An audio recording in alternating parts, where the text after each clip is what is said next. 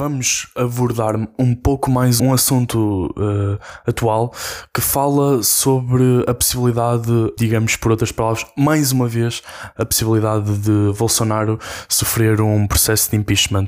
Vamos ter ainda a opinião do Miguel, um social-democrata, integrante da ala juvenil ou do núcleo juvenil Juventude Social-Democrata, uh, sobre este assunto. Fiquem aí para mais um podcast Visão Política.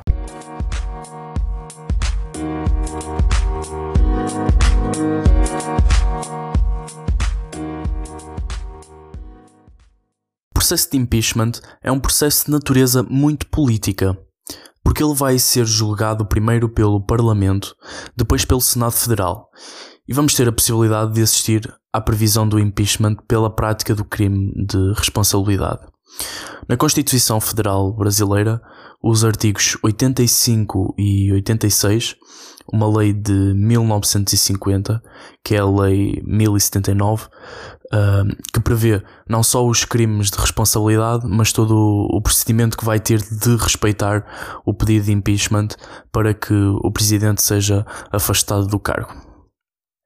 Então, em primeiro lugar, a denúncia que foi protocolada no Parlamento irá ser avaliada pelo respectivo presidente Rodrigo Maia, o presidente da Assembleia ou da Câmara, como eles chamam, e este é que irá avaliar e decidir se leva ou não a plenário de referir que não tem um prazo de validade.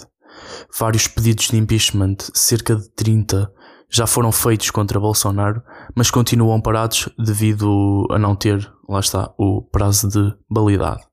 Caso o Presidente da Assembleia a leve avante, irá ser formada uma comissão específica e essa comissão, o grupo de deputados, terá de ser proporcional a cada um dos partidos que compõem o, no Parlamento. Após isso, a Comissão irá discutir o caso e se, e se, for, e se esse for favorável, irá ser levado para plenário de novo.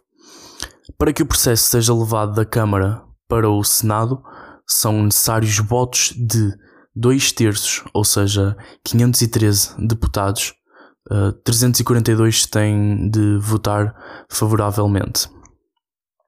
Após sair do Parlamento e, e, for para o Senado, irá ter um novo juízo de admissibilidade. E no Senado irá ser formada, irá ser formada de novo uma comissão específica para ser analisado.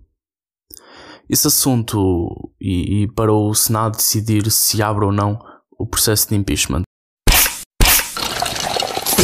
Então, força, Miguel, diz-nos o que é que achas sobre esta questão que se tem gerado à volta deste famoso processo de impeachment contra Bolsonaro. Sobre o, o impeachment ao presidente do Brasil, Jair Bolsonaro.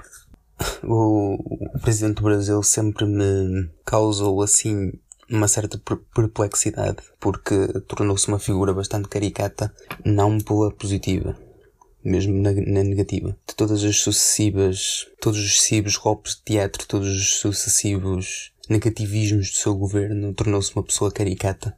E não se tornou assim, não se tornou uma pessoa caricata apenas por, uh, pelas coisas negativas que fez, mesmo pela sua postura enquanto presidente do Brasil.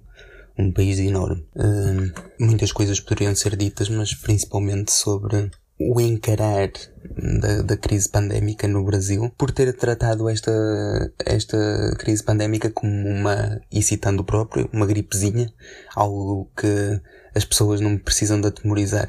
Banalizou a vida humana, quando disse que se tivermos que morrer, morremos, um dia chegaremos lá, e isso aí é do mais, é do pior que o ser humano pode dizer e pode pensar. O impeachment é uma coisa que no, no presidente do Brasil pode ter força, pode arrumá-lo. Eu sinceramente acredito que com mais organização, com mais entendimentos parlamentares, com uma proposta bem elaborada levada ao Tribunal do Brasil, acho que pode mandar embora, pode fazer com que o Presidente do Brasil, Jair Bolsonaro, seja destituído. E acredito mais que seja destituído no Brasil, por exemplo, nos Estados Unidos. Porquê? Porque nos Estados Unidos o Presidente Donald Trump não foi destituído, justamente porque ele tem força tem poder, tem união. Os secretários de Estado, o vice-presidente estão com o presidente Donald Trump. Mike Pompeo, o uh, Mike Pence estão todos com, com Donald Trump. Ele tem uma, ele tem um executivo muito forte, muito com ele. São, o núcleo duro é um núcleo duro, é um núcleo duro forte. E uh, tem uma vantagem ainda maior, que é os deputados republicanos no, nos Estados Unidos, do seu partido, naturalmente, estão com ele. Estão com ele. Apenas um, um ou outro que eu posso dizer que não estão, que é o antigo candidato à Casa Branca, que era o Mitt Romney, que até perdeu com o Obama. Não esteve com ele, mas de resto, os deputados republicanos estão com Donald Trump. Isso não acontece no Brasil. O, uh, os deputados leais a Jair Bolsonaro, poucos estão com ele. Muitos estão contra ele o, o, homem forte, o homem forte do, da, uh, o homem forte de, do executivo Donald Trump, que era Sérgio Moro, que foi uma das bandeiras, uma das bandeiras do Jair Bolsonaro para, vender, para vencer as eleições, alegando que tinha um grande ministro da Justiça, um, um possível na altura ministro da Justiça, que era muito credibilizado no, no Brasil por causa do processo Lava Jato. Abanou essa bandeira a dizer que tinha um grande futuro ministro da, da Justiça.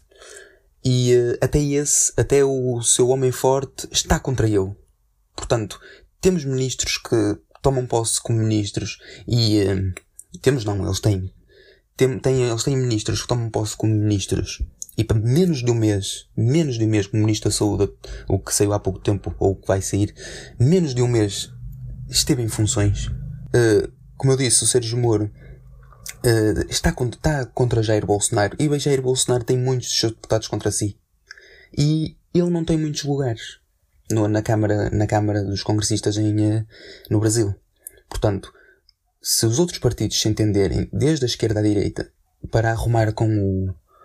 passa a expressão, para destituírem o presidente Jair Bolsonaro, acredito que isso é um processo que poderá ir uh, em frente poderá ter essa repercussão para o Presidente do Brasil, mas apenas está, na minha opinião, a colher o que se semeou. Porque há coisas que não se dizem, há coisas que não se fazem, e, eh, e em política temos que estar eh, de uma maneira séria. Porque, vejamos, eu volto, torno a repetir, Sérgio Moro, um aliado fortíssimo de Jair Bolsonaro, esse mesmo está contra ele. Portanto, vamos, uh, vamos ver, vamos esperar com atenção e uh, eu, muito sinceramente, na minha opinião, gostava de ver o presidente Jair Bolsonaro destituído porque pegar numa crise pandémica, numa pandemia internacional, numa pandemia forte, numa coisa que assola as pessoas, que tira empregos, que, que gera mortes, encará-lo como uma febrezinha e, de, e uh, ir contra os próprios tribunais e decretar que as pessoas podem andar livremente na rua é, encarar os problemas com essa promiscuidade e com essa leviandade, acho que é um presidente que, além de ser infantil e, uh, e incompetente, é uma pessoa completamente antipatriota. Se era o que ele alegava ser, um nacionalista e patriota.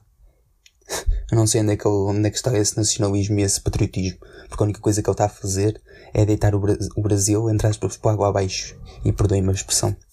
Portanto, como eu disse, vamos esperar, vamos ver com atenção e uh, que as coisas se, resolvam no Brasil. Bem, como vemos, ainda há um longo caminho a percorrer, uh, quer seja para aprovar, quer não seja, e esperemos que no fim de tudo de parta a melhor decisão, não só dos deputados, como também dos senadores e tudo o que engloba este processo. Mais uma vez, obrigado por estarem desse lado e obrigado pelo apoio que nos dão e o suporte